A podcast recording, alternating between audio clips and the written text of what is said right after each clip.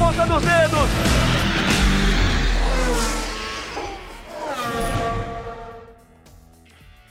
Amigos do Globoesporte.com, quarta edição do Na Ponta dos Dedos, sejam bem-vindos ao nosso podcast sobre automobilismo, sobre motociclismo, sobre velocidade do Grupo Globo. Hoje estamos aqui com o Luciano Burti, comentarista do Grupo Globo. Estamos com Fausto Macieira, também comentarista do Grupo Globo, e o Márcio Arruda, produtor da parte de motor, também do Grupo Globo. Sejam todos muito bem-vindos. Eu já começo é, perguntando para o Luciano Burti da expectativa para esse grande prêmio da Inglaterra, décima etapa, faltando três provas, Inglaterra, Alemanha e Hungria, para que possam começar as férias dos pilotos de Fórmula 1. Um abraço para você, é sempre um prazer estar contigo aqui na ponta dos dedos, Luciano Burti. Fala Sérgio, um abração, prazer estar com você aqui também, prazer estar com todos na verdade. E é isso aí, né? Você falou muito bem, a gente tem agora três corridas aí antes das férias da Fórmula 1 nesse verão europeu, verão extremamente quente, que a gente sabe que inclusive isso tem uma influência é, na performance dos carros e até no resultado das corridas. Mas né, eu vejo que a gente, apesar da, do último GP, a gente ter tido um GP espetacular, onde Ferrari e RBR conseguiram brigar de igual para igual, não só para igual para igual, mas superaram também a Mercedes. Nas próximas provas eu não vejo com tanto otimismo assim essa disputa que a gente quer ver porque principalmente nessa próxima prova agora em Silverstone, né, na Inglaterra, eu, eu volto a ver uma Mercedes muito forte, sem dar chance para ninguém. Então, eu acho que esse vai ser mais ou menos o ritmo aí do final, é, antes das férias. Em Silverstone, a Mercedes dominando. Na sequência, na Alemanha, é, talvez não domine tanto, mas continua na frente. E a única esperança é a Hungria, né, que seria a última aí antes das férias pela questão do calor, da alta temperatura de um circuito travado, quem sabe a Mercedes possa ter algum problema de temperatura, como aconteceu na Áustria. Na Áustria tem até alguns motivos diferentes que eu explico um pouco depois. Mas, né, é, tá tudo mais pro lado da Mercedes e vamos ver o que acontece então. Deixa eu cumprimentar aqui o Márcio Arruda, que é produtor aqui do Grupo Globo. Hamilton tem 197 pontos, Bottas 166, Verstappen subiu para a terceira posição com 126, Vettel 123 e o Charles Leclerc completa os cinco primeiros com 105 pontos. Márcio, um grande abraço, é um prazer estar recebendo você aqui no Na Ponta dos Dedos, nosso podcast de motor aqui do Globoesporte.com. Tudo bem, Márcio? Tudo tranquilo, Sérgio. Um grande abraço para você, para o Fausto, para o Luciano Burti. É, a expectativa é de um grande prêmio da Inglaterra que volte às condições normais de 2019.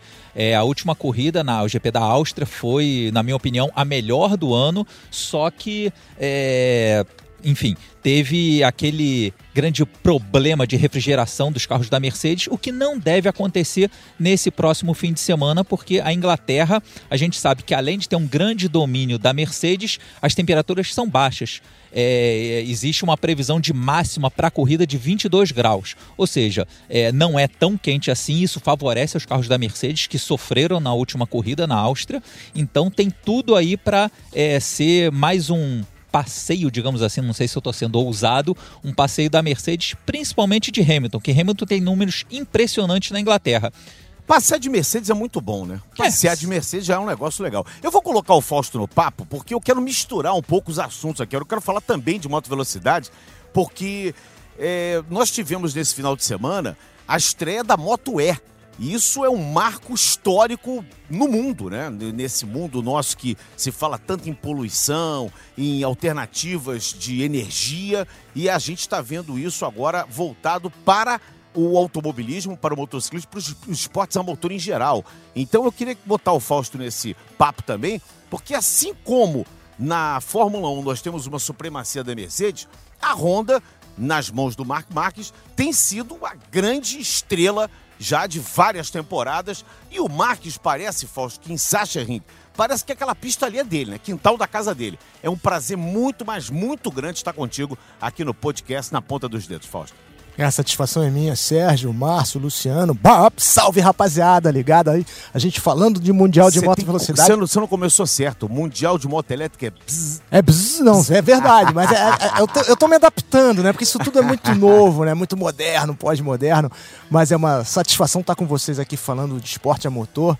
É, em relação às motos elétricas agora, né? Bzz, que está tomando conta não só das pistas, mas como também das ruas das cidades grandes. Há uma restrição aos motores motores explosão. Os motores elétricos são uma resposta para lugares onde você normalmente não poderia andar com motores da explosão.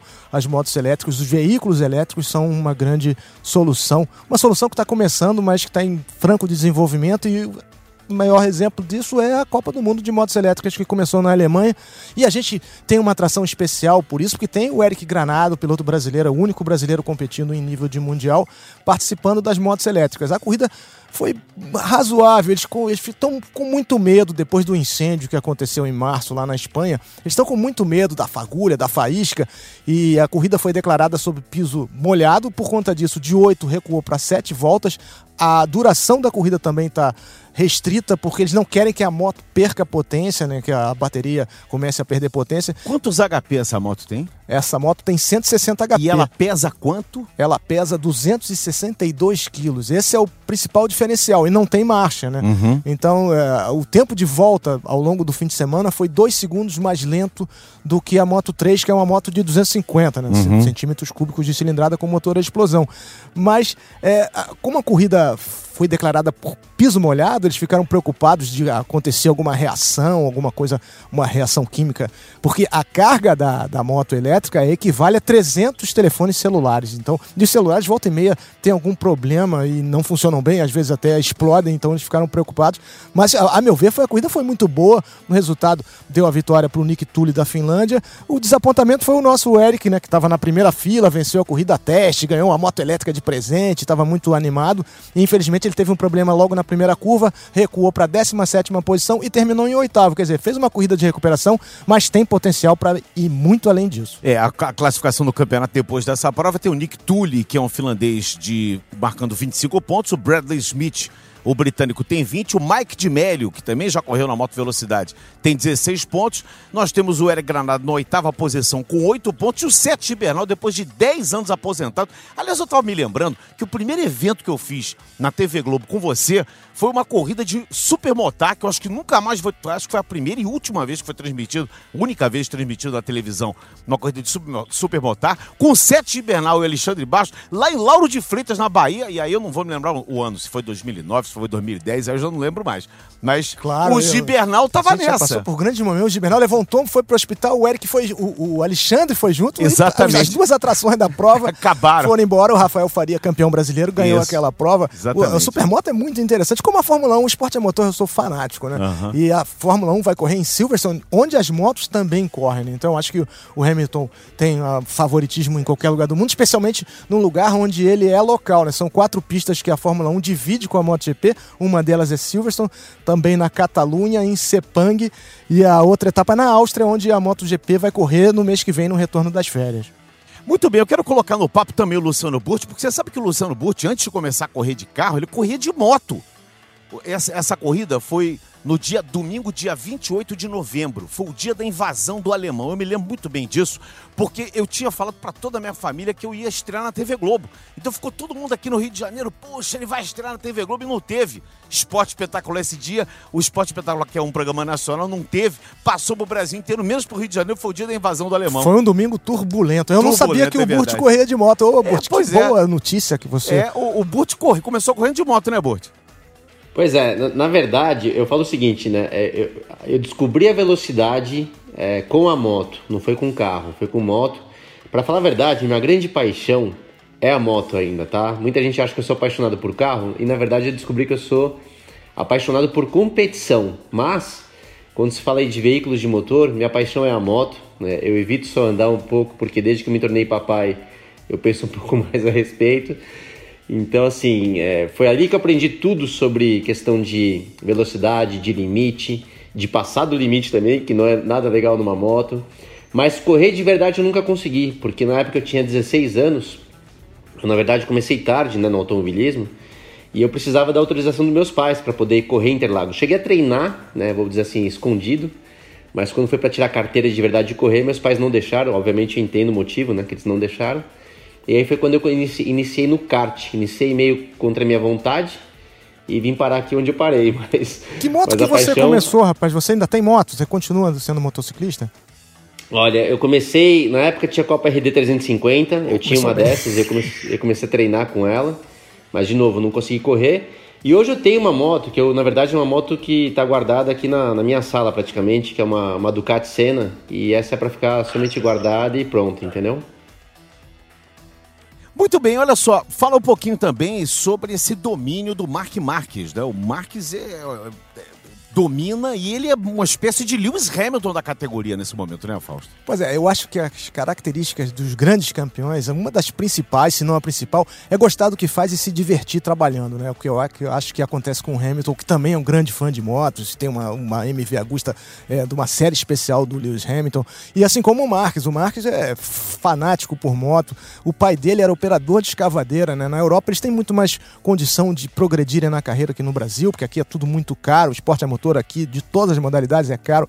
E lá ele conseguiu se projetar, ele começou no motocross, ele continua é, dizendo que prefere o motocross, né? Ele é, vem ao Brasil desde 2014 todo ano e faz uma grande entrevista em São Paulo e eu tive a felicidade de ser chamado para todas elas. Então fico muito tempo com ele e ele gosta de moto de maneira geral. Ele certamente agora entraram de férias, está andando de moto. E mais do que isso, eu acho que ele amadureceu muito, porque ele era um piloto que sempre quis ganhar a todo custo, como o próprio Hamilton, né? E depois ele viu que a consistência é o principal para você ganhar um título, que o título é sempre mais importante que a corrida, mas a corrida é uma maneira de ganhar o título. Mas não é vencendo, é chegando ao pódio sempre. Quando você pode, quando você tem chance de vencer, quando você está suficientemente veloz para isso, é claro que todos querem vencer. Mas você faz o Marques, ele venceu quatro, e, e, a exceção dos Estados Unidos, onde ele caiu, as outras ele fez segundo em uhum. nove provas. Né? Então ele caiu em uma, venceu quatro e fez segundo nas outras quatro. Impressionante. Né? Enquanto os outros, eles dependem de circunstâncias. E ainda tem isso, os outros não têm a mesma estratégia que ele tem. Então as vitórias que ele não venceu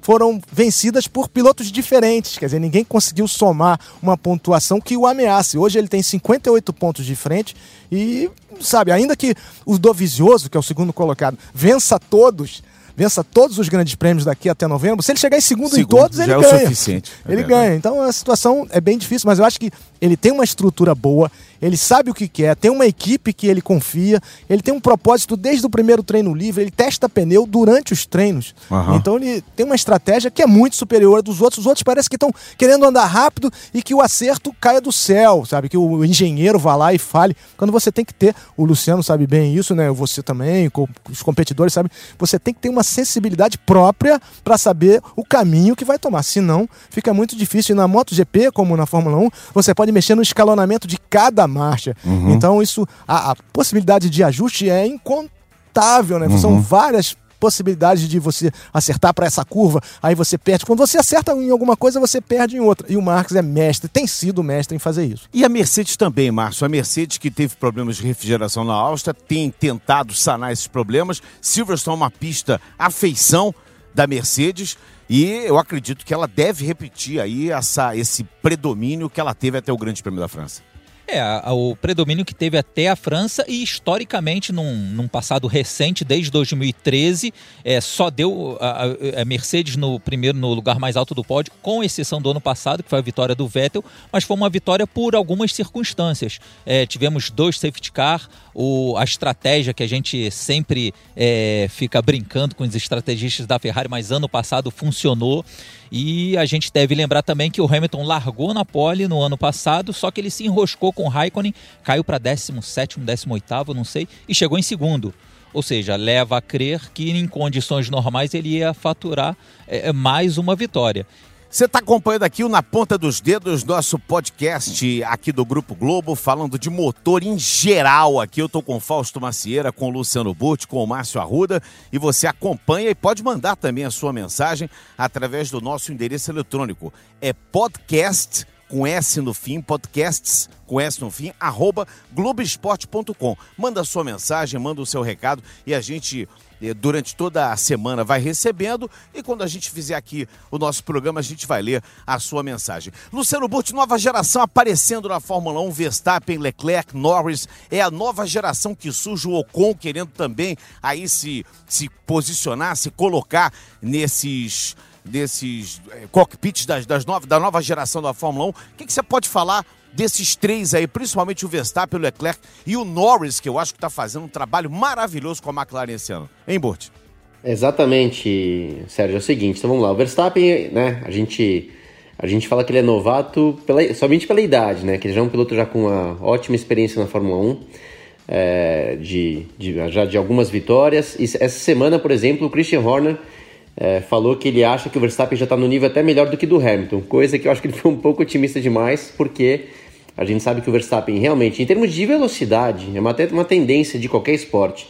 O piloto mais jovem, né, ele tem uma, uma tendência de ter tudo ali, tá tudo no, no, no, máximo, né, toda a sua capacidade, seu talento, sua sensibilidade, está tudo no, na nota máxima. Então, em termos de velocidade, eu até posso acreditar que o Verstappen hoje está no nível assim, difícil de acompanhar ele. Porém, a gente tem que lembrar que não é somente velocidade, é até o que o Fausto falou agora há pouco do Marques, né? É uma questão também de experiência, de cabeça, de estratégia, muito mais. Nesse ponto eu vejo que não tem para ninguém em relação ao Hamilton. Mas sem dúvida, o Verstappen veio aí esse sangue novo, com uma idade muito jovem, né? Entrou até novo demais, na minha opinião.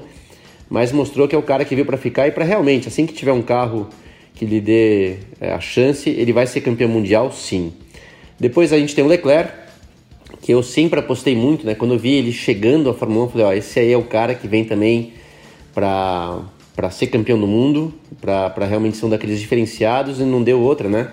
Ele infelizmente não venceu nenhuma prova esse ano, por um pouco, não vou falar somente azar, mas são coisas do esporte, mas já mostrou que ele não só tem o talento para vencer provas, como inclusive para andar à frente do Vettel. Vamos lembrar que o Vettel é nada mais nada menos que um tetracampeão mundial, com, com grande experiência, com muito talento, e o Leclerc em diversas vezes aí já mostrou que ele, ele vem realmente para não só fazer frente, como até para superar o Vettel.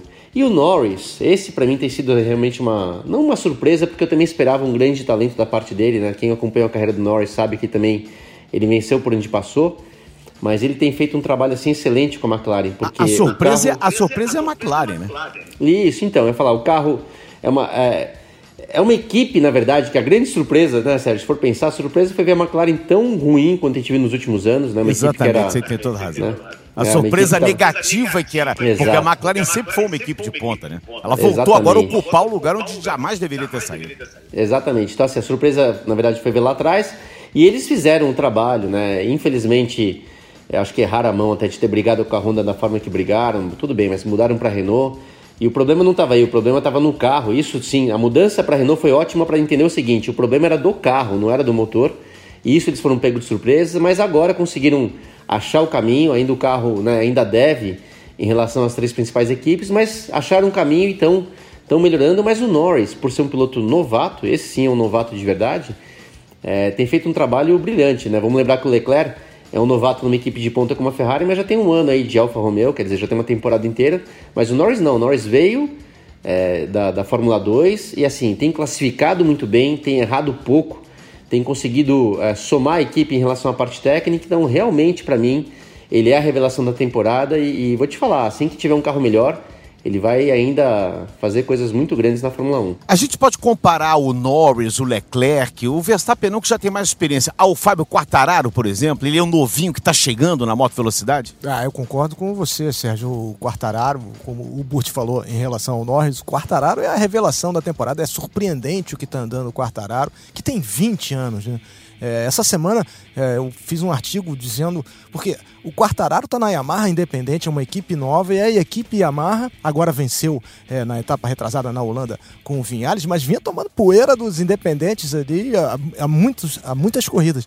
E eu acho que o Quartararo seria para a Yamaha uma aquisição muito boa. Ele tem metade da idade do Rossi. O que o Rossi está fazendo no Mundial de Moto Velocidade é um negócio incrível. Foi o, foi o Rossi que trouxe o Mundial esse patamar planetário que ele tem, 207 países, mais de um bilhão de pessoas veem a, a moto velocidade no mundo inteiro. Isso é graças ao Valentino Rossi. Só que com 40 anos para pegar essa novíssima geração, ele já pegou várias gerações de piloto. O próprio Lorenzo, que tem 32 anos, está pensando em parar. Ele foi para as Maldivas, está pensando em parar. Então o Quartararo. Eu meu... me lembro dele novinho contra o Rossi. É verdade? Pois é, já ele, são... era, ele era novinho. Né? Eu acho que o Rossi já está na terceira geração. O que ele fez é, é, impressionante, né? Em 70 anos ele correu um terço das corridas, em 70 anos. Mas o fôlego que ele tem, eu acho que é insuficiente para brigar por títulos. Então ele pode pegar uma vitória eventual, mas títulos não. Então, na minha proposta heterodoxa, era trocar ele com o Quartararo. Ele iria para a equipe da SRT Petronas e o Quartararo seria incorporado à equipe oficial. Porque o, o Vinhales tem 24 anos. Também o, é um jovem, o Quartararo né? tem 20. A, a, a dupla da, da, Yamaha oficial teria 44 anos, que é quase a idade do Rossi. Exatamente. E o Rossi, numa equipe independente, é, você pode correr pelo regulamento até 50 anos. Então uhum. ele ainda tem um horizonte, não para chegar a esse décimo título, que eu acho que é muito remota a possibilidade dele chegar lá, mas ele se divertindo como ele gosta, ele sabe e, levantou o motociclismo italiano e o motociclismo em geral, ia vender muita moto na Ásia, rapaz, porque ele ia vender 46 na, nessas motos pequenas, ia vender bastante, então era uma solução que agradaria a todos, mas tem que saber se o orgulho italiano dele vai deixá-lo pensar em alguma coisa assim. Mas seria, a meu ver, a melhor solução. Quartararo, um fenômeno e como disse o Burt em relação ao Norris, ao Leclerc, vai ganhar corridas e é candidato ao título, é candidato a frear essa era Mark Marques que parece interminável. E a gente também está precisando de um novinho na Fórmula 1, mas um novinho com carteira de identidade brasileira, com passaporte brasileiro, Massa Arruda. Tem muitos novinhos querendo aparecer, o Sérgio Sete Câmara, o Pietro Fittipaldi, são os dois nomes mais, digamos, em voga para surgirem aí, mas tem a tal da pontuação, existe uma série de coisas que também o, o aporte financeiro dos dois, talvez o sobrenome Fittipaldi seja um sobrenome que abra mais portas do que o sobrenome Sete Câmara. Isso é um, um, um, elemento que dificulta, né? É, sem dúvida. O, hoje eu poderia apostar minhas fichas no Sérgio Sete Câmara. Ele já tem uma pontuação vindo da GP2, Fórmula 2, ele está em, em terceiro no campeonato e tem tudo para assumir essa vice-liderança. É, eu, particularmente, acho difícil o título dele esse ano, apesar que estamos exatamente na metade da temporada da Fórmula 2. O Nick De Vries já está já uma, alguns bons pontos na frente, mas o Sérgio Sete Câmara é, ele está praticamente colado ao Latifi, que é o companheiro de equipe dele. E o Latifi, historicamente, é um piloto que tem altos e baixos. E ele começou muito bem o campeonato, ele conseguiu três vitórias no início da, da temporada, nas cinco primeiras corridas, se eu não me engano. Só que agora ele fez, é, é, se eu não me engano, oito pontos nas últimas duas etapas, quatro corridas. Então ele está numa fase descendente, enquanto que o Sérgio já ganhou no último fim de semana. Ele está mostrando, está tendo consistência que a gente estava falando ainda há pouco. Então ele tem tudo para alcançar a pontuação, é, para ele ter a permissão e aí sim sonhar com uma vaga na Fórmula 1, que é muito difícil, que são aqueles é, é aquele grupinho seleto do mundo, e é muito difícil. E para o Pietro, eu vejo um pouco mais de dificuldade, apesar de que eu confio que não é, é a Haas vai é, desfazer dessa dupla atual deles. É, não vamos ter Magnussen Grosjean no ano que vem, acho muito difícil. E só que o Pietro Fittipaldi é o piloto de teste, mas ele precisa da pontuação. E no DTM ele não está tão bem assim. Muito bem, Luciano Burti, a Ferrari, você que passou pela Ferrari, você que conhece os bastidores, conhece muito bem a equipe de Maranello. O que está acontecendo com a Ferrari, Luciano Burti? Fala para nós, que, que, da sua opinião, como, como sentimento, não como jornalista, não como um comentarista, mas o teu sentimento, o que está acontecendo com a Ferrari, Burti? Olha, Sérgio, é, atualmente dá para saber exatamente o que está acontecendo e, na verdade, é, foi um carro, não vou nem chamar de um carro mal nascido. Eles escolheram o caminho errado na parte aerodinâmica do carro. Então, assim, vamos dizer, o, o a base do carro é, é foi voltada para ser um carro muito eficiente de reta, um carro muito veloz de reta, abrindo mão um pouco da, da pressão aerodinâmica para freadas e curvas, né? Que foi a tendência da Ferrari nos últimos anos. Uh, tanto é que você vê que o principal ponto que mostra essa tendência, o caminho que a Ferrari escolheu, é justamente aquela asa dianteira, que você vê que é uma asa dianteira é, menor, né? se você vê os flaps, as, as aletas da asa dianteira são menores do que, por exemplo, da Mercedes, inclusive também da RBR. Então, quando escolher esse caminho, é, eles acabaram acreditando que era o caminho certo, porém eles não conheciam ah, o efeito que teria sobre esses pneus, que são os pneus é, para esse ano da Pirelli, que são os pneus mais finos, né, na camada ali de. na banda de rodagem, uma borracha mais fina, que consequentemente traz menos temperaturas para os pneus. E com essa pressão aerodinâmica a menos, uh, o pneu não está aquecendo o suficiente para poder ter a aderência ideal. Enquanto que a Mercedes né, é o contrário, eles abriram mão da velocidade de reta, focaram muito mais em ter um carro com muita pressão aerodinâmica. E essa pressão aerodinâmica que ajuda, ajuda obviamente, em curvas enfriadas, ela também causa o estresse nos pneus para que traga a temperatura para o nível ideal.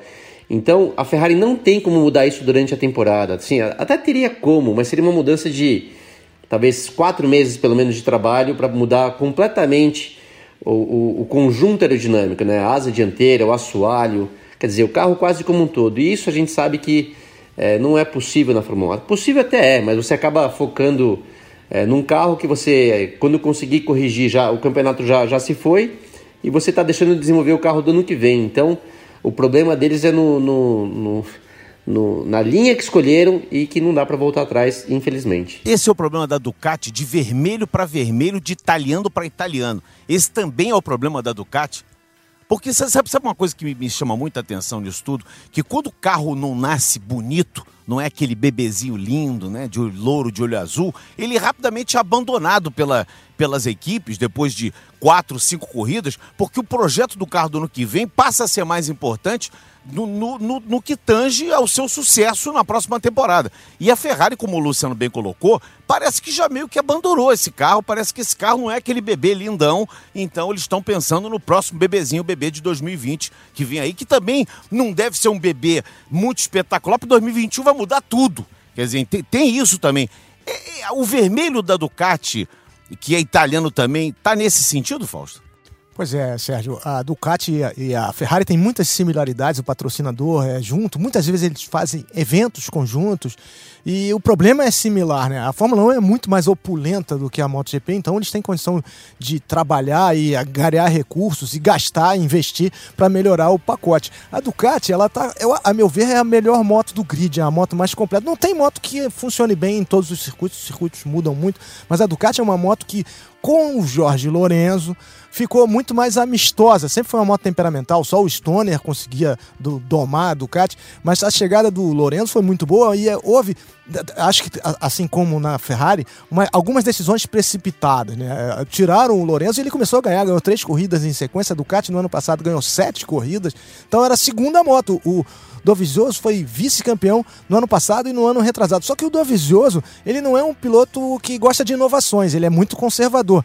O inovador é o Didi da linha, que é um engenheiro-chefe, que tem um paixão pela aerodinâmica e segundo o Dovizioso ele relega o motor ao segundo plano, mas eu nem acho que seja isso, porque o motor está selado no início da temporada. Então você pode mexer, na, não pode mexer nada além da eletrônica, que com muita a margem é muito pequena, também a eletrônica, a programação e a centralina, a parte de hardware e também a programação é igual para todos os pilotos. Então ele procura mexer onde ele pode. Fez aquela colher, os outros impugnaram. Ele ganhou na, no tribunal da, da, da, de esportes na Suíça e todos, assim que ele ganhou, todo mundo já tinha sua versão da colher. Então acho que a Ducati na parte aerodinâmica está na frente, mas em pilotos, por exemplo, o Dovizioso falou hoje ah, vamos pensar em 2020. Mas não dá para pensar em 2020, tem que pensar em 2019. Eu acho que a Ducati saiu perdendo com a saída do Lourenço. Eles ganharam financeiramente. Eu acho que eles estão economizando no Petrucci, que ganhava 30 vezes menos que o Jorge Lourenço, agora está ganhando também ainda muito menos que o Dovizioso. Acho que eles estão economizando para tentar apostar no Marques, para contratar o Marques no ano que vem. E aí repercute o quê? O Marques quer ficar na Honda. A Honda também não é a melhor moto. E para agradar o Marques, acho que a Honda vai fazer tudo, inclusive dar uma vaga para o Alex Marques, que é o, que é o líder do campeonato de Moto 2, já ganhou quatro corridas esse ano. E para agradar o Marques, eles vão encaixar o, o Alex, podem encaixar o Alex numa outra equipe para manter o irmão campeão, multicampeão.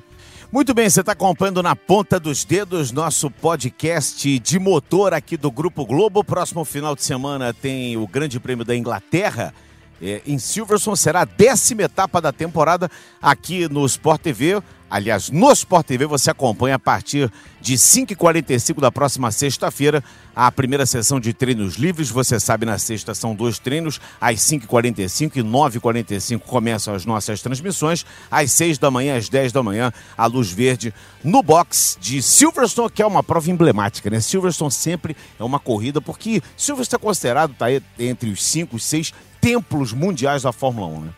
É, uma pista histórica, é, foi palco da primeira corrida de Fórmula 1, em 13 de maio de 1950.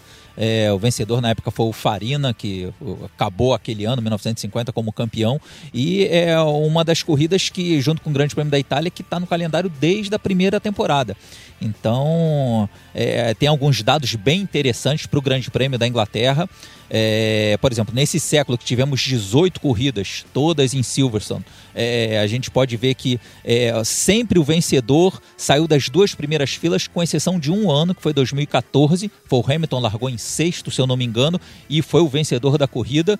E também é, é, a gente pode ver que é, para a classificação, para o pessoal ficar bem ligado no, no Sport TV durante a classificação, a pole position é uma posição importante, mas não é fundamental.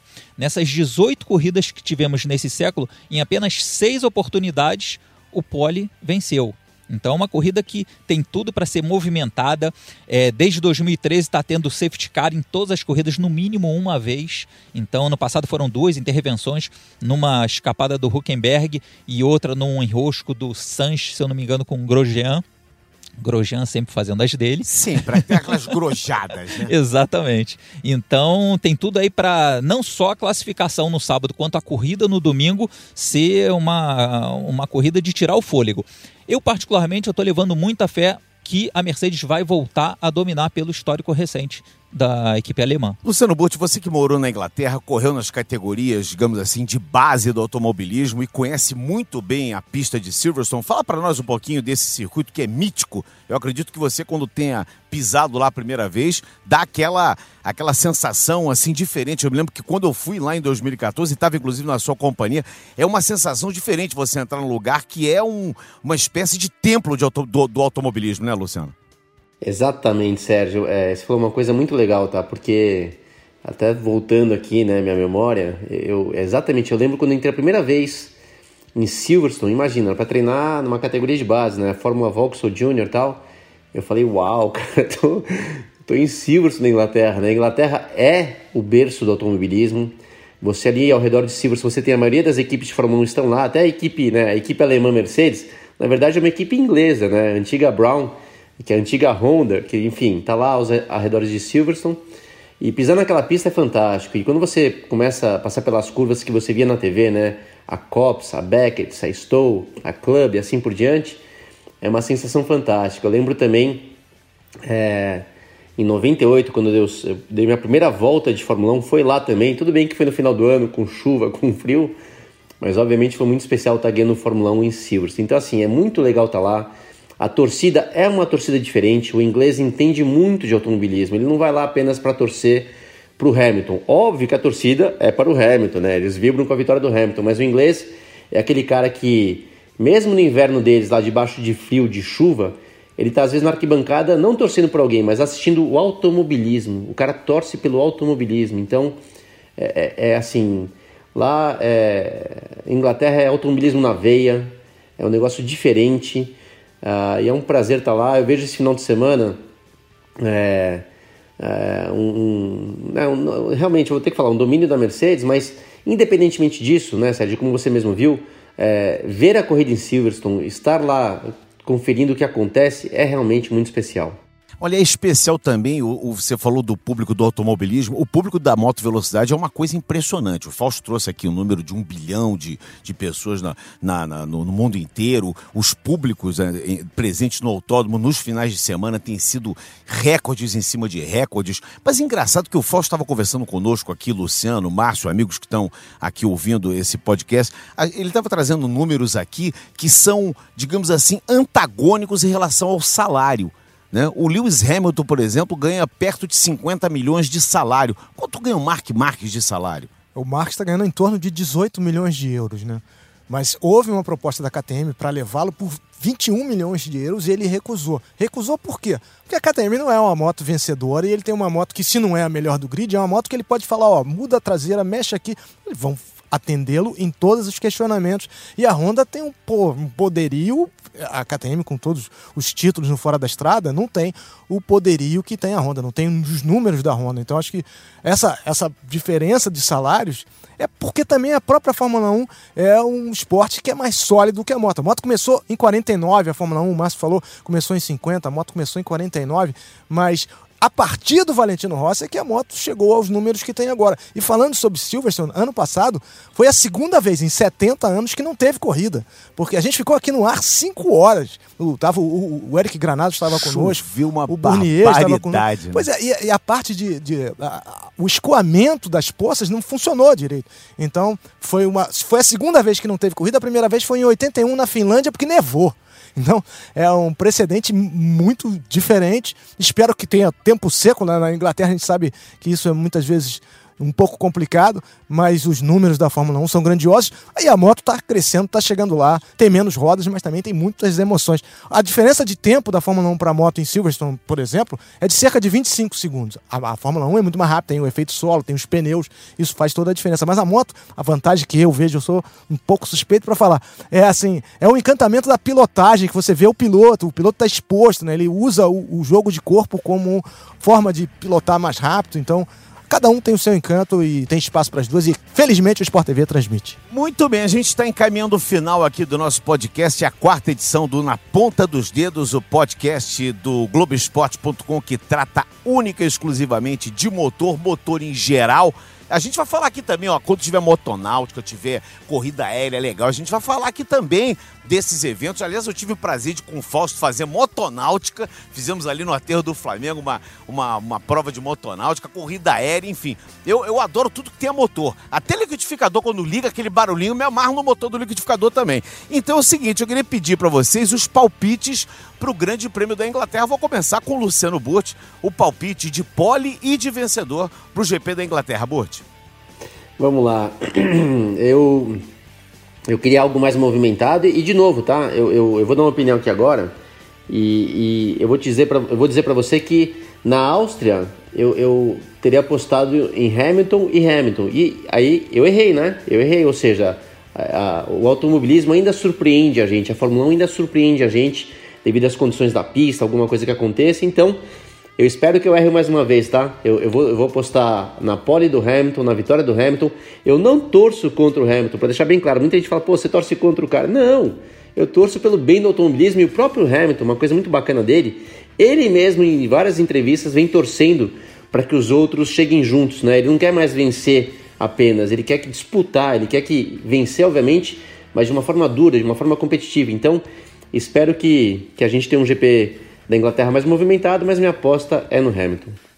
Eu, eu acho que isso eu não sei, Luciano, me parece esse discurso do Hamilton um discurso muito de quem tem todas as cartas do baralho na mão. Você manja aquele croupier, o cara que está ali na banca, ele tem todas as cartas na mão. Exato, ele ele ele tá tão confiante, né, Sérgio, que ele entendeu o seguinte, ó, para eu ser um eu estou aqui caminhando para bater o recorde do Schumacher, né, isso a gente entende que tem grande chance de, de acontecer.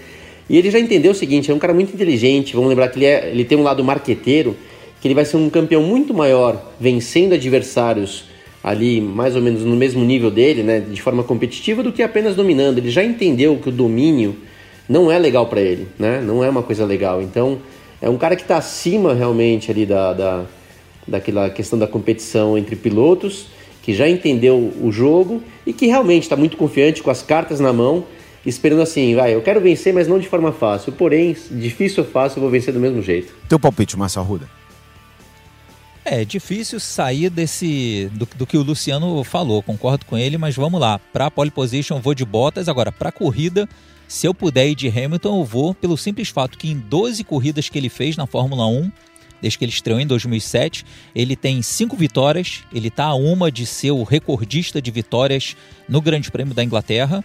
É, e das cinco vitórias, ele ainda tem é, dois segundos lugares, um terceiro e dois quartos. Ou seja, em 12 corridas, ele teve 10 resultados muito bons. Então, O Márcio tem... vai no que se chama no vôlei bola de segurança, aquela Exatamente. alta na ponta, né? Exatamente. Vai é. de Lewis Hamilton. Exatamente. Ô, Fausto Maceiro, seu palpite para o Grande Prêmio da Inglaterra, décima etapa do Mundial de Fórmula 1. Não me vem com bola de segurança também não, hein, Fausto? Pois é, olha, Sérgio, é assim, eu sou passional para esporte a motor, né? Então eu gostaria que fosse uma coisa diferente, né? Eu acho que o Hamilton vai fazer a pole, tá correndo em casa e tudo mais, mas eu gostaria muito de ver a vitória, a primeira vitória do Leclerc, do Charles Leclerc vencendo. Tem aquela rivalidade histórica de França e Inglaterra. Se o Leclerc vence a primeira dentro da casa dos britânicos, seria uma festa, uma frustração para quem tá no autódromo, mas para quem tá assistindo pela TV, eu acho que pro esporte, como o Luciano falou, quanto mais competitividade houver, melhor para todo mundo. Então, vou de Leclerc. Eu vou a dança da chuva, vou torcer para a primeira pole do Max Verstappen no sábado debaixo de um aguaceiro e domingo de, de novo com muita água. Eu quero que o Leclerc vença. Eu vou nessa, eu quero que aconteça isso e os produtores devem estar aqui pensando, poxa, de repente vai ter muito safety car, vai ter bandeira vermelha, que se dane. Não tô nem aí, eu quero é isso. Max Verstappen na pole position no GP da Inglaterra e vitória do Charles Leclerc. É pra, tá sacu... bom? é pra sacudir o campeonato. É pra sacudir o campeonato, tá né? Maneiro, é é pra aí. fazer usa a pista Boa. toda, como diz o Fausto Maceira, hein, Luciano Borges? Ótimo, não, pô. Se eu tiver que escolher uma aí dos quatro votos aqui, eu escolho o seu, viu, Sérgio? É, adorei aí a questão da bagunça, da chuva. A gente sabe que a Inglaterra é um país que. Você pode estar. Da Inglaterra é o seguinte, uma coisa que eu aprendi. Não vem querer olhar pro, pro céu e falar que hoje não chove, hoje. Não. Lá é o seguinte, a cada 15 minutos muda o tempo. De repente, de um sol, vem uma chuva assim que você não acredita. O Não precisa nem fecha, chamar sabe? o índio da dança da chuva, né? Não, cara, lá, lá é um país diferente, então, por não ter muitas montanhas e o vento lá é relativamente forte, então o tempo muda muito. Então, quem sabe você leva razão e eu, eu torço aí pelo teu voto, então. Muito bem, aqui, sexta-feira no Sport TV 2, a Fórmula 1 começa às 6 da manhã, duas sessões às 6 e às 10. No sábado, às 7, a terceira sessão de treinos livres, o classificatório. A gente abre a transmissão às 9h30, começa às 10 da manhã. E no sábado você acompanha também a corrida de Fórmula 2 com o brasileiro Sérgio Sete Câmara a partir de 15 para as 3 da tarde. No domingo, a gente mostra ao vivo a prova da Fórmula 2 às 6h35. É a segunda corrida, aquela corrida curta. O pré começa aqui no Globoesporte.com com todo o clima, entrevistas em inglês, o aquecimento dos pilotos. Eles passam na pista, é uma festa. Começa às 9 da manhã. E na Globo GP da Inglaterra é às 10 da manhã com a narração do Galvão Bueno. E logo depois tem o pódio, as entrevistas, a análise ao vivo no Globoesporte.com. E tem mais, hein? Tem a Copa Truck às duas da tarde, ao vivo no Sport TV 3, direto de Curvelo, o Circuito dos Cristais. A gente vai mostrar diretamente de Minas Gerais, com a participação do nosso comentarista barra piloto, o Felipe Jafone, que vai estar na Copa Truck. Tudo bem então? Tá tudo dito? Fausto, um prazer muito grande. Quero você mais vezes aqui. Vamos trazer o Guto de Jaim também aqui para falar um pouco de moto velocidade. O podcast, você pode participar também através de um endereço eletrônico, é podcasts com S no fim, podcast com S no fim, arroba globesport.com. Aí você manda críticas, opiniões, sugestões, divulguem essa gravação. Vocês podem ouvir isso em qualquer lugar, né? Você pode levar no seu smartphone, você pode ouvir no seu tablet, no seu computador. E é muito legal a gente poder ter esse espaço aqui. Eu quero agradecer a sua participação e venha mais vezes aqui, Fausto. A satisfação foi toda minha, colossal. Muito obrigado, Sérgio. Obrigado, Luciano. Obrigado, Márcio. Boas corridas para todos nós. Aquele abraço. Bzzz. Acelera, Brasil! E agora, o bzz, e depois tem o. Ah, Ah, esse aí é, esse é o famoso. Espaço para todos. É. Duas e quatro rodas. Valeu, gente. Obrigado. Luciano, um abraço pra você. A gente se vê nesse final de semana, se encontra em Silverstone. Um grande abraço pra você. Valeu, Sérgio. Esse final de semana a gente tá junto, então, né? No sábado a gente vai estar junto. E obrigado, então. Eu- eu- Fa- viu, Fausto? Eu, eu acompanho muito MotoGP. Você, o Guto, então, prazer estar aqui com você. E você também, Márcio. Valeu pelas informações e até a próxima. Márcio Arrudo, um grande abraço, é sempre um prazer estar contigo. Você sabe que eu tenho uma, uma admiração especial, um carinho especial por você, porque a gente tem uma história junto lá na TV Educativa e a gente está junto aqui no Sport TV. É um prazer muito grande, é uma honra muito grande estar contigo aqui, Márcio. A honra é toda minha, o prazer é imenso ficar sempre ao seu lado, Sérgio. Grande abraço para todos. Muito bem, estamos encerrando a quarta edição do podcast Na Ponta dos Dedos. Mande a sua mensagem, podcasts com S no fim, arroba globesport.com e participe da nossa programação. Grande abraço a todos e aí, tá ligado? globesport.com com o podcast Na Ponta dos Dedos. Na ponta dos dedos.